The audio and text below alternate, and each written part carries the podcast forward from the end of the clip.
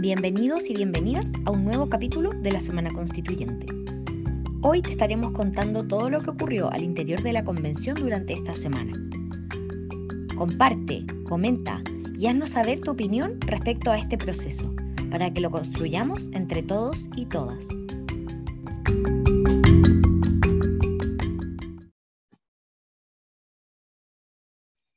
Sean muy bienvenidos y bienvenidas a este un nuevo capítulo del podcast de la Fundación Momento Constituyente.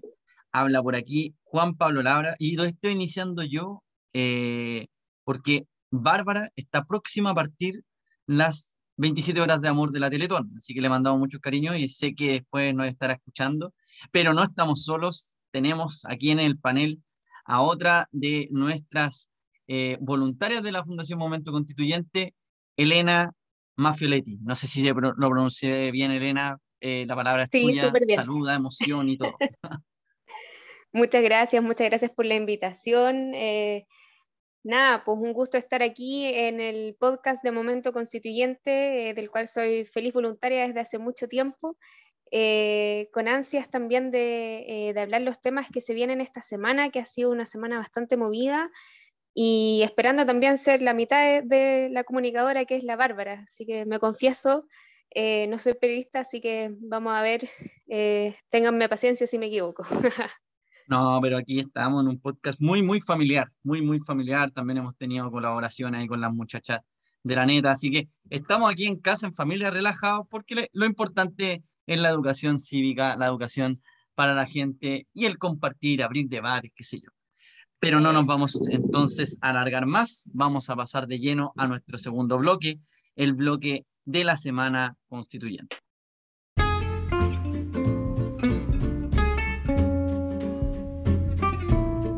Esta es la actualidad en la semana constituyente.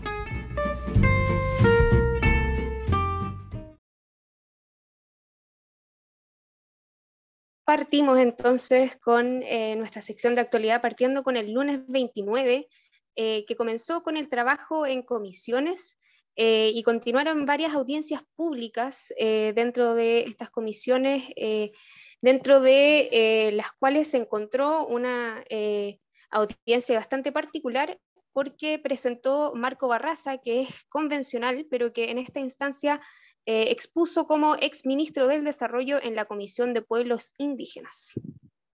Así es, pasamos al martes 30 de noviembre, eh, que también continuaron los trabajos en comisiones, continuaron también las audiencias públicas y como lo señalábamos la semana pasada también en, este, en esta sección de las comisiones, tenemos la comisión Forma de Estado, que estuvo sesionando porque sesiona fuera y estuvo sesionando en la región de Arica y Parinacota, de la región de Tarapacá.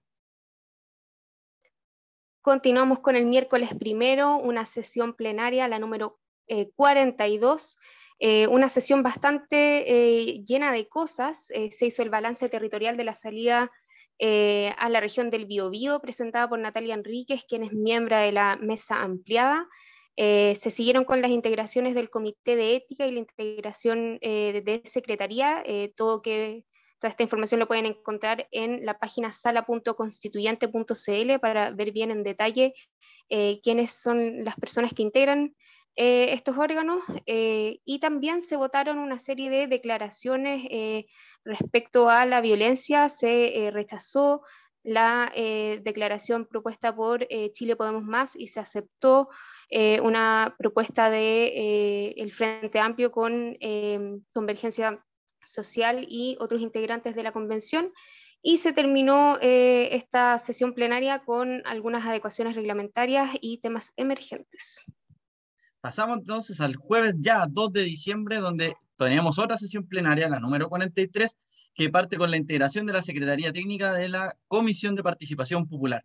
Comienza también la jornada de los debates sobre los temas que aborden algunas comisiones. Aquí vamos a estar profundizando un poco esto en, en, en, el bloque siguiente, pero, pero una buena señal también para la ciudadanía que está clamando esto de normas constitucionales.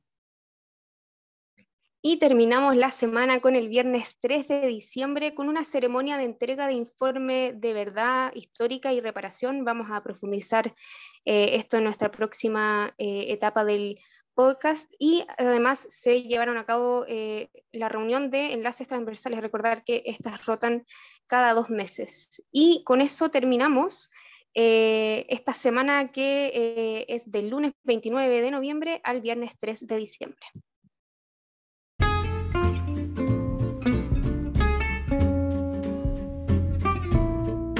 Este fue el resumen de actualidad en la Semana Constituyente.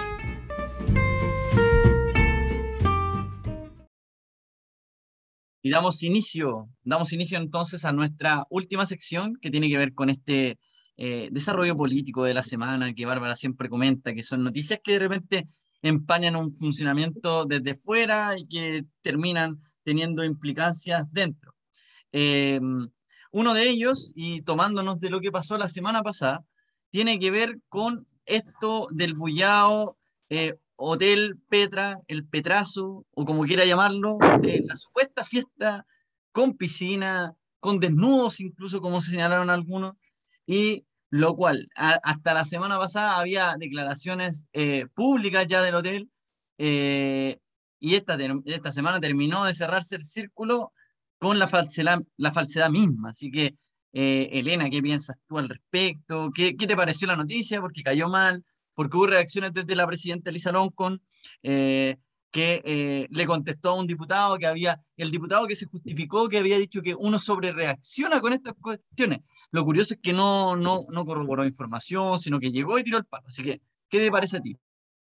En efecto, bueno, la verdad es que eh, preocupante que, que, se hagan tan viralizadas estas noticias sin eh, una verificación eh, detrás, creo que eh, trajo bastante polémica y puso también en relieve, creo yo, el rol de la prensa en, en, en, la sociedad y en el debate político y en, y en, los espacios políticos y de representación. Creo que ahí también, bueno, claro, la semana pasada habían varios comentando de que si era verdad, que no era verdad, que qué había pasado, que declaraciones, que eh, se hagan responsables políticamente y ahora resulta que em, resultó ser una, una, noticia falsa, una fiesta que nunca ocurrió, desmentida. Y, quedó un poco ahí y hay va a gente que está eh, también preguntando dónde está la responsabilidad de la prensa en eso. Eh, no sé.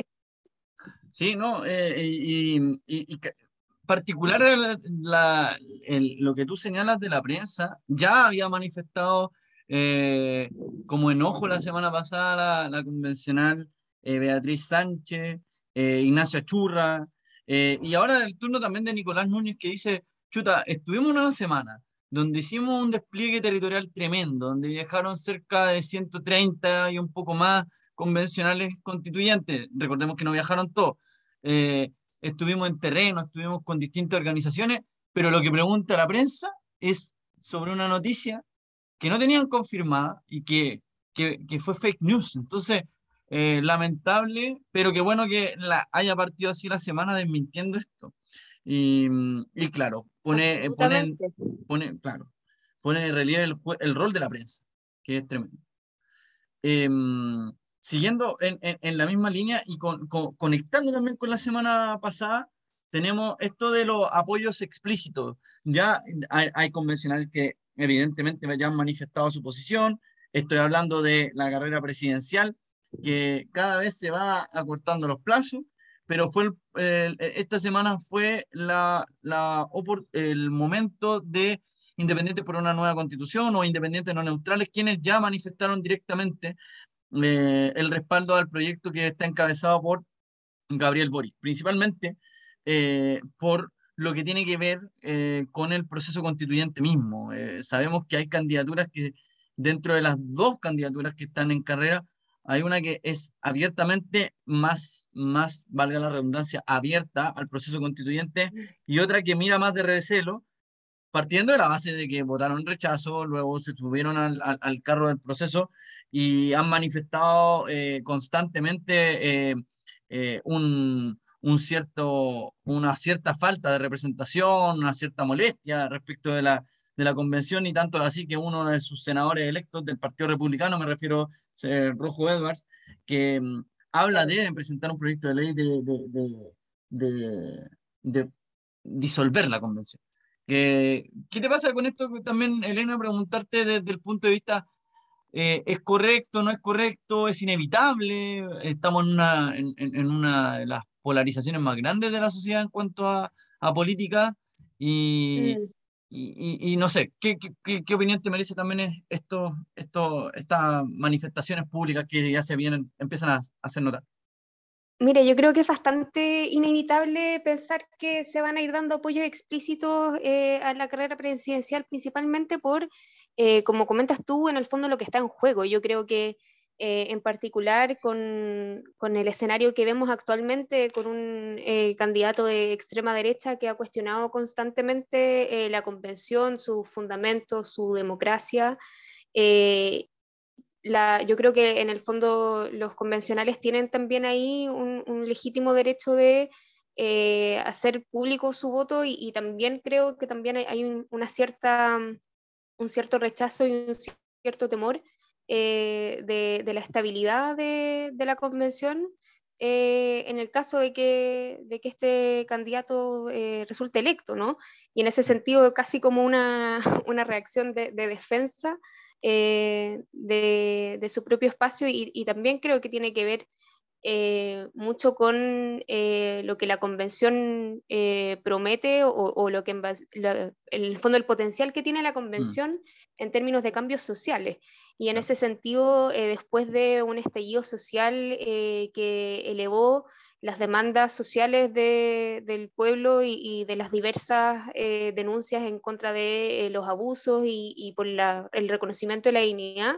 Creo que la convención em, en el fondo también, también responde a, esas demandas y, busca también que desde el, el fondo, desde la figura presidencial eh, se apoye el camino que, que se decidió democráticamente, ¿no?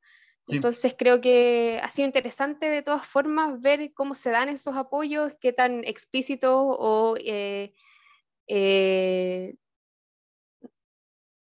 o, no explícitos son, qué tantos guiños hay por ahí, mm. entonces ha sido entretenido también.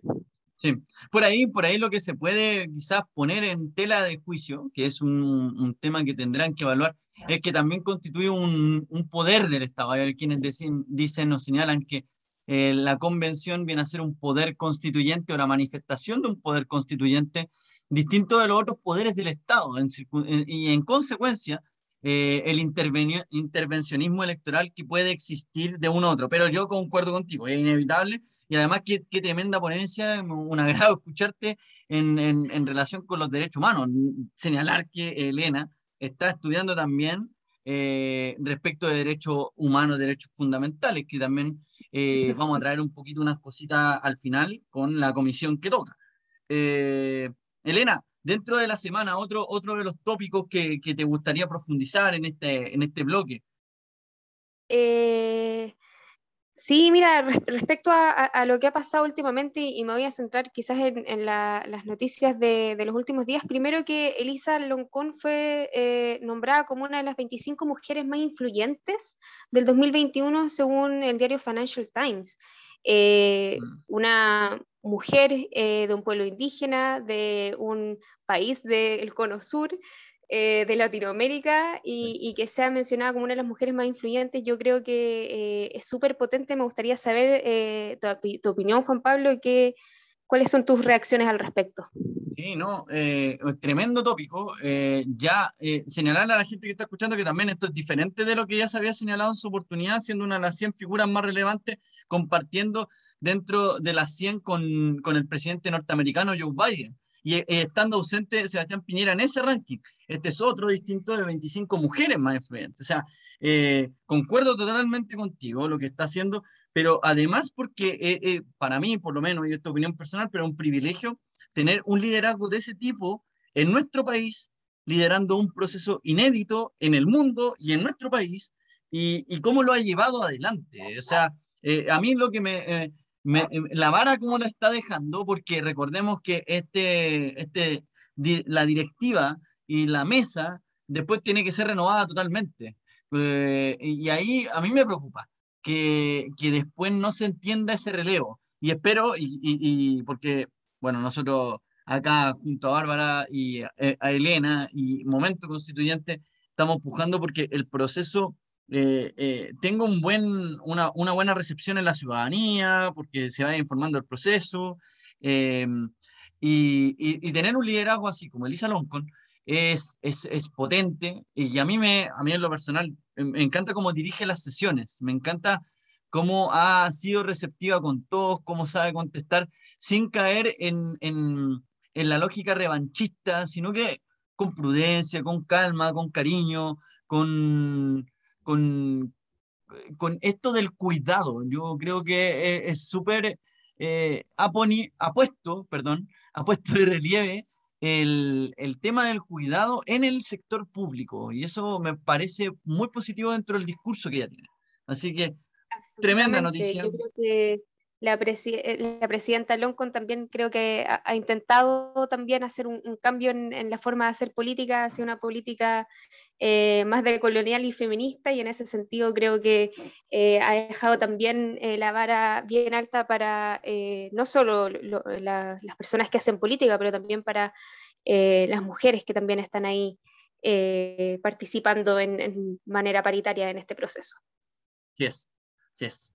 Oye, nos quedan algunos temas, ya estamos eh, eh, como al filo de la hora, pero eh, no puedo dejar de mencionar que esta semana ocurrió un, hecho inédito que referente al trabajo de la, de la convención propiamente tal, y resulta que la comisión 1, la comisión sala de máquinas, sistema político, como quiera llamarle, empezaron a, a, discutir, a conversar, a dialogar, a buscar los puntos de acuerdo transversal eh, referente al sistema político, al sistema, al, sistema de, gobierno, eh, a, la regionalización, si se quiere, o al, sistema de, mm, eh, representación nacional.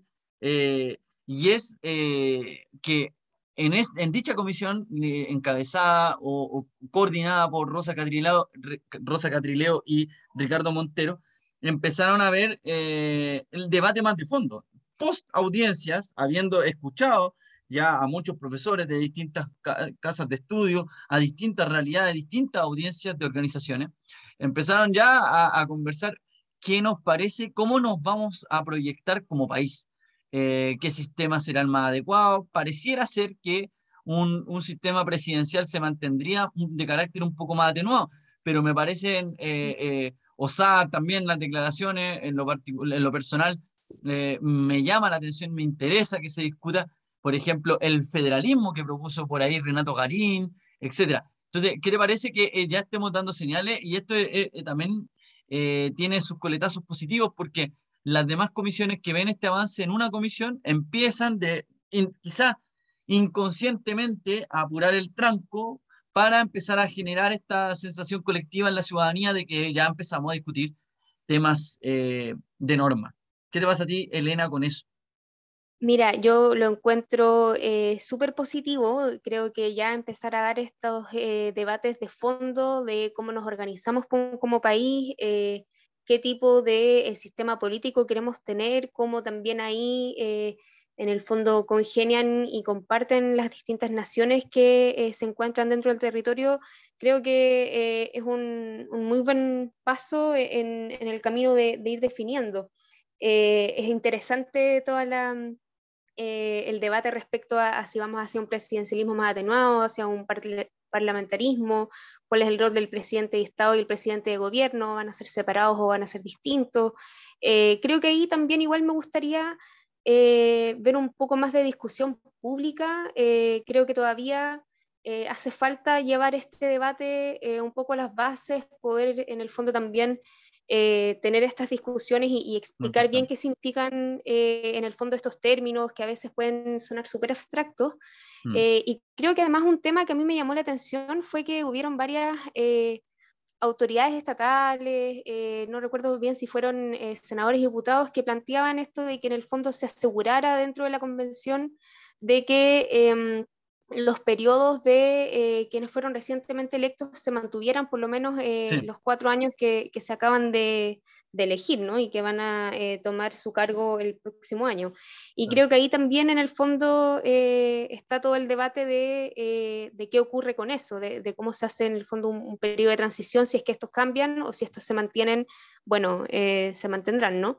Pero, mm. pero también se viene interesante ese debate.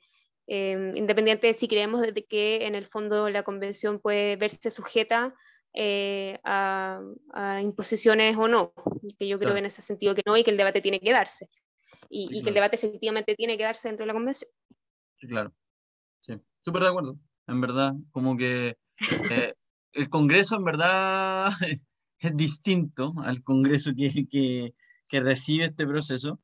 Eh, y habrá que ver, habrá que ver qué pasa. Yo creo que no es bueno, lo comentaban el, el, capítulo pasado, no, no, no, no creo que sea bueno luego de la composición que, que existe ahora estar viendo esto, pero siempre es bueno lo que tú señalas en torno a que se puede discutir y es bueno que la gente sepa que eso se puede cambiar, o sea, la hoja en blanco en verdad existe, en verdad existe. Y ahora me parece más razonable que, como tú bien dices, esto de transición va a quedar a título de disposiciones transitorias eh, el cómo se va a materializar los cambios en caso de concretarse.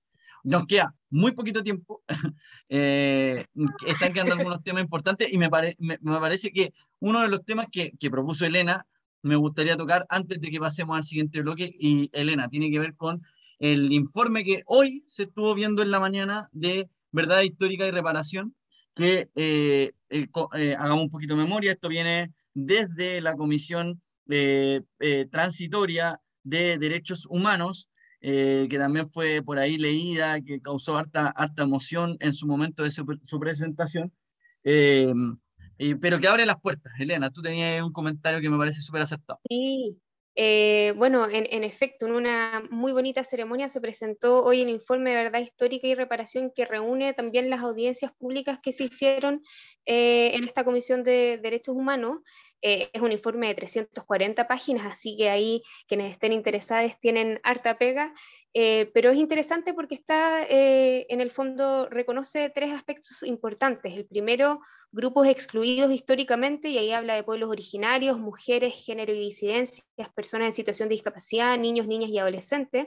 Y ahí creo que ahí eh, se abre la puerta en el sentido que, por ejemplo, se reconoce que hubo un genocidio a los pueblos originarios, un genocidio histórico que se dio por parte del Estado chileno en el proceso de colonización. Eh, también se reconocen las personas en situación de discapacidad, siendo hoy día el Día Internacional también eh, de las personas en situación de discapacidad, creo que también es algo súper relevante y también los niños, niñas y adolescentes como sujetos de derecho, ¿no?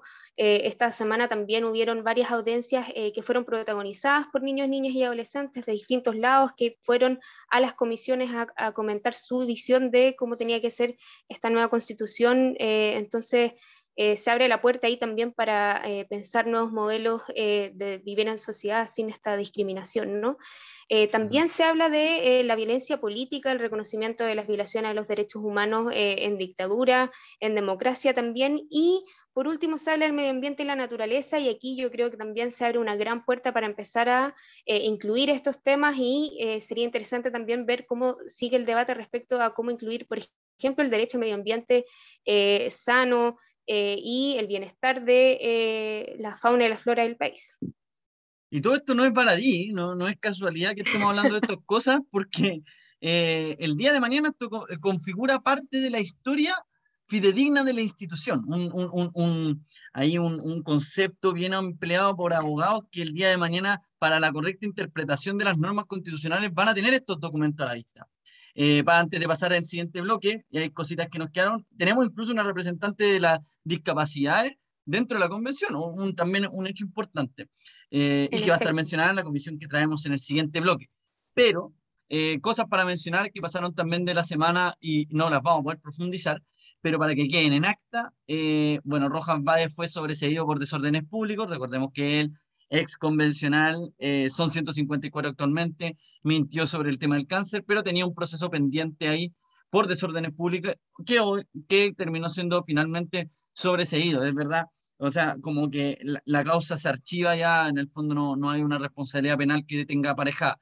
Y una tercera iniciativa constituyente, recordemos que antes fue la de vivienda, luego vino la de la violencia contra la mujer y eh, los niños, y adolescentes, también con las eh, em, disidencias sexuales y sexo genérica, la violencia sexo genérica.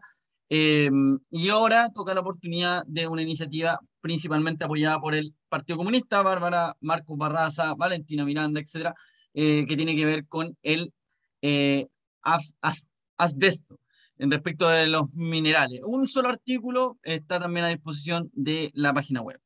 Ahora nos vamos entonces finalmente al último bloque, el bloque que tiene que ver con la comisión de la semana.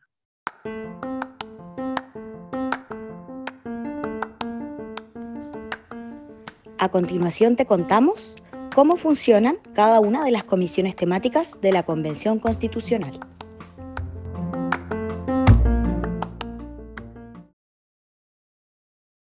Y ya estamos llegando al final de nuestro podcast junto a Elena en esta oportunidad.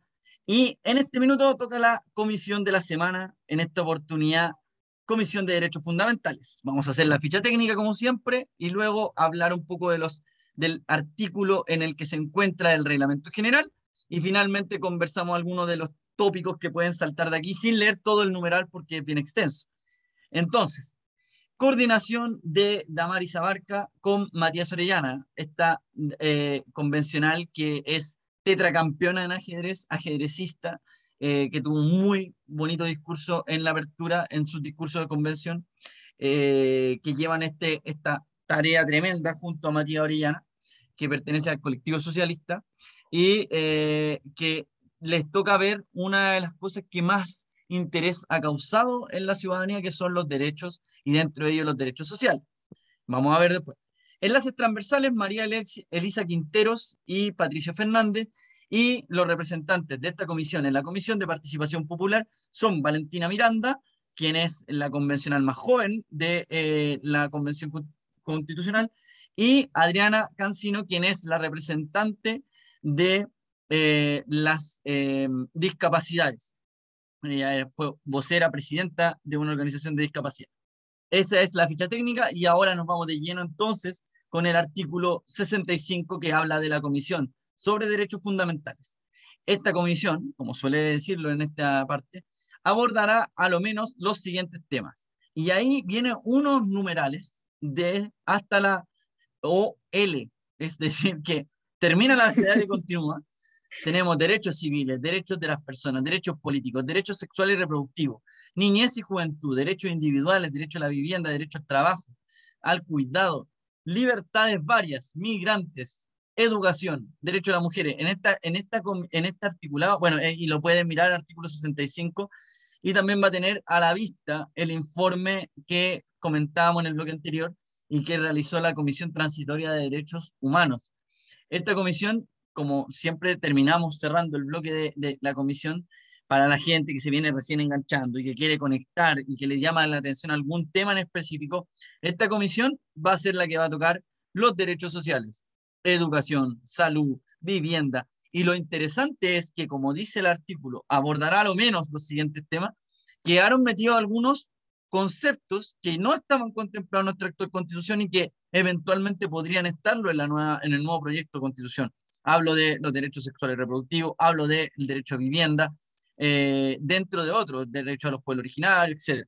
Entonces, es súper interesante el trabajo que va a tener esta comisión, mucha pega, muchas audiencias públicas recibió esta comisión, eh, y, y, y, para estar mirándola, para estar mirándola, y esta también, eh, como dato freak, esta fue una, una el punto de discordia para algunos, porque estableció el derecho a educación y no la libertad preferente de los padres de educar a sus hijos, que era lo que el, el bloque del sector de la derecha quería que quedara a, como de lugar y que abre la posibilidad de que existe una educación pública y sin permitir la participación privada. Veamos cómo va a quedar, pero eso no está nada cerrado. Elena. En efecto, bien interesante eh, la comisión de la semana, definitivamente para tener en la mira y estar viendo ahí cómo se va dando eh, las audiencias, los debates, etcétera. En el caso de que alguien tenga alguna duda, hay algo que no haya quedado claro dentro de este podcast, cosas que quieran comentar, eh, les recordamos por favor seguirnos en todas nuestras redes sociales, eh, en Instagram, Momento Constituyente, en Twitter, eh, pueden también encontrarnos en la página web si es que quieren eh, pedir alguna relatoría, pueden juntarse con sus grupos de amigos, eh, compañeros del trabajo, familiares, etcétera, para poder seguir aprendiendo más y educándonos sobre este gran proceso que estamos viviendo como país. Muchas gracias y nos vemos la próxima semana en un nuevo capítulo de Momento Constituyente, ahora sí con la Bárbara. Muchas gracias.